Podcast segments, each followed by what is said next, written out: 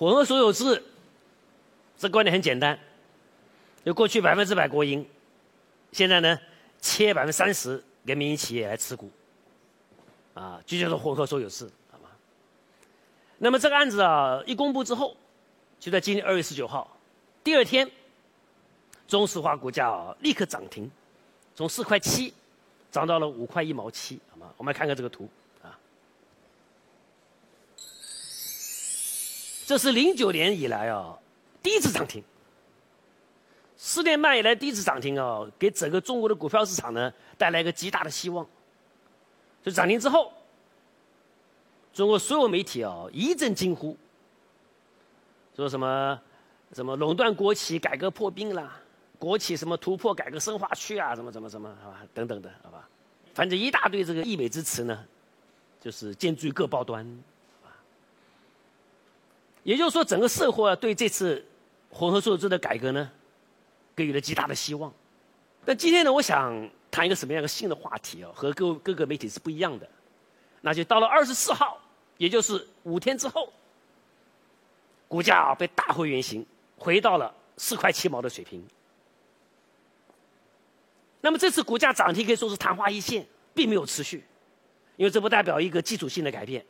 只是一个昙花一现，一个利好消息的冲击。这个时候混合所有制能不能够带给股民或者小老百姓一个真正的实惠，我相信才是一个考虑的重点。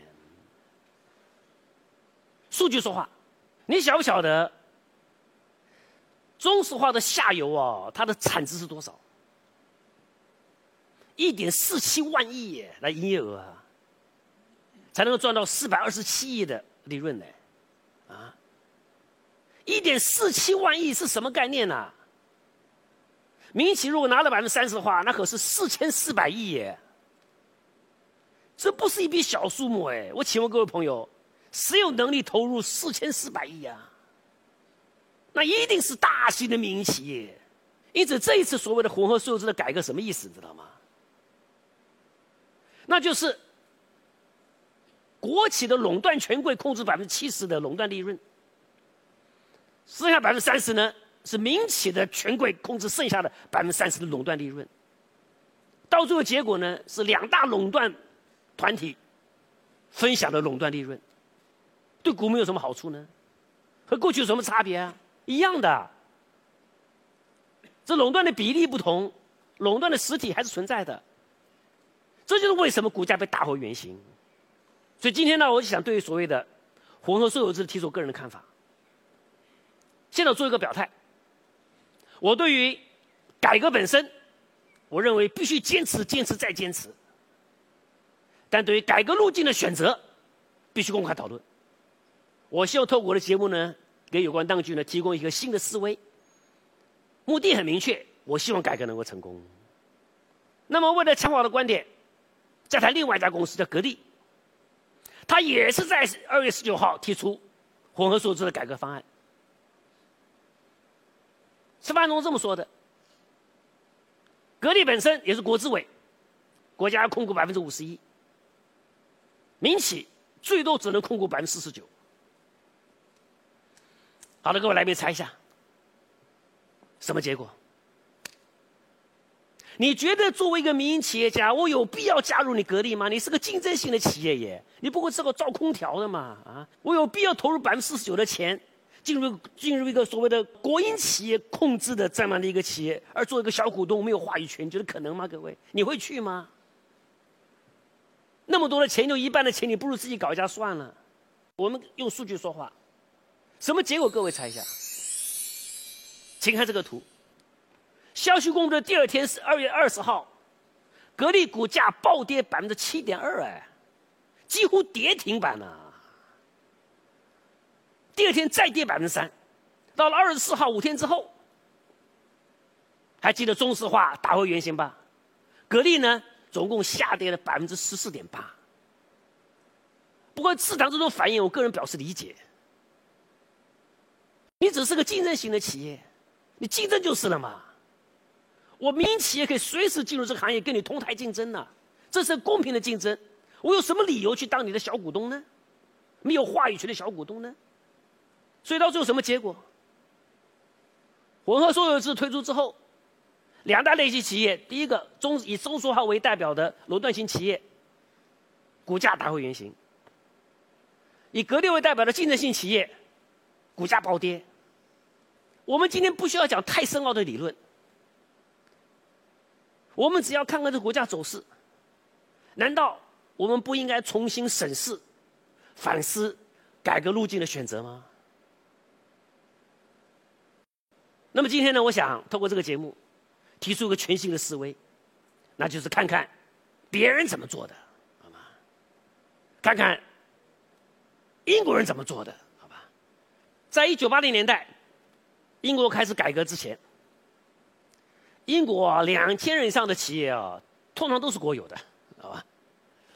包括邮政、电信、啊铁路、烟草、煤气，百分之百国有，啊钢铁百分之八十国有，好吧？航空运输百分之八十七是国有的，听起来跟中国差不多，对不对？人家怎么进行改革的？他们的改革啊，也是两步走，跟我们一样。一个叫中石化模式的改革，一个叫做格力的改革，好吧？但改革的思路是不一样的。我先谈第二个，格力的改革。从一九七九年到一九八六年的七年间，他们对于像格力这样的企业，他们什么改革思路呢？各位猜一下。全部卖掉，在这七年间，啊，英国的股市每一年平均涨百分之十六，各位知道吗？啊，而不是像格力一样连续下跌呀。这什么思路？各位猜想。那就是，既然你是竞争型企业呀，你就不需要搞混合所有制，你放手竞争就是了。所以，像这种竞争性的国企哦，在一个合理的评估机制之下，保障国有资产不流失情况之下，卖掉，让民营企业为主导，最后才能够替老百姓创造价值。为什么？因为通过竞争才能筛选出最好的企业，就这么简单道理。好，这就我讲的，他们第一个两条腿走的是第一条腿，第二条腿呢，垄断性国企怎么办？我们再看个图。我们的数据说话。一九八四年，我以英国电信为例，首先将百分之五十点二的股权转为民营化，混合所有制，剩下百分之四十九点八是国企。到了九一年，再把其中百分之二十五点八，再民营化。到九三年，卖掉最后剩余的百分之二十二十四的股份。到了九三年。成为一个真正的非国有的民营企业，过程呢是混合所有制，压缩国企的控股比例，好吧？你猜什么结果？老百姓怨声载道，因为发现能够买得起百分之五十点二股权都是什么人呐？就是我前面讲的民企权贵呀，他们凭着。英国电信的垄断地位干了什么事？各位猜一下，加价，根本不是降价，效率未见改善，那么价格先上去了，在老百姓怨声载道之下，英国政府痛定思痛，决定继续大幅度的出售这些股份，形成真正民营化。我们重新做了一个估算，发现，在这段期间之内，英国电信的利润率百分之九点二。意思差不多，差不多就在百分之九点二打转，没有任何的进展。好了，到最后，九一年之后，尤其九三年，英国政府决定采行一个自由竞争的战略，什么意思啊？那就是开放各项业务给民营企业来竞争。你国企中国电，你不，你英国电信也做，民营企业也跟着做，干嘛？就学习我前面讲的。竞争型企业的开放给民营化，通过竞争拉抬企业效率，这才是一个国家生存最重要关键，效率提升是最重要的。最后，什么结果？九三年，开放重要的移动业务。到了第二年，中国电信在压力之下奋起直追，它利润率从百分之九点二涨到了百分之十三呢。然后呢，九六年，英国政府开放国际通讯自由竞争，英国电信在这种压力之下也努力经营，最后它利润率涨到百分之十四。到了九八年，全面开放英国电信，拥有许可证的企业从两家变成了一百五十多家，这么强大的竞争压力，这什么结果？你猜一下？中国电影在这种环监控的环境之下，终于取得历史上最好的成绩，利润率涨到百分之十八，利润从百分之九点二到十三到十四到十八是什么概念呢？股价随之大涨，哎，看到没有？就这个图里面的最右边呢。开放竞争之后，股价跟着大涨，因为企业的利润率上升了。所以你从英国电信的成功啊，你应该感觉得出来，混合所有制是一个开头，至少是一个进步。我们政府能够考虑进推进。混合所有制本身呢，我已经感到非常欣慰了，我已经感到比较激动了，你知道吧？我不反对国企改革，我反对什么？当时国企改革带来的严重腐败是我反对的。因此，国企改革是对的，路径的选择是最重要的。我希望提出我的结论，那就是，对于像中石化这样子垄断性的国企，你如何改革？我的建议很简单，允许民营企业参与进口、炼化。跟销售，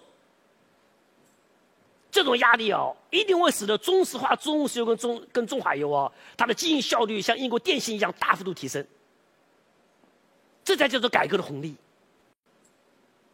那对第二类型企业呢，以格力为主的竞争型企业，在一个公正、公平、透明的定价机制之下，保证国有资产不流失。甚至我们可以思考，是否让格力等的好企业先行进行民营化。先先卖给民营企业呢？学习英国成功的做法。所以总结最后的结论什么？我们认为我们更需要一个什么？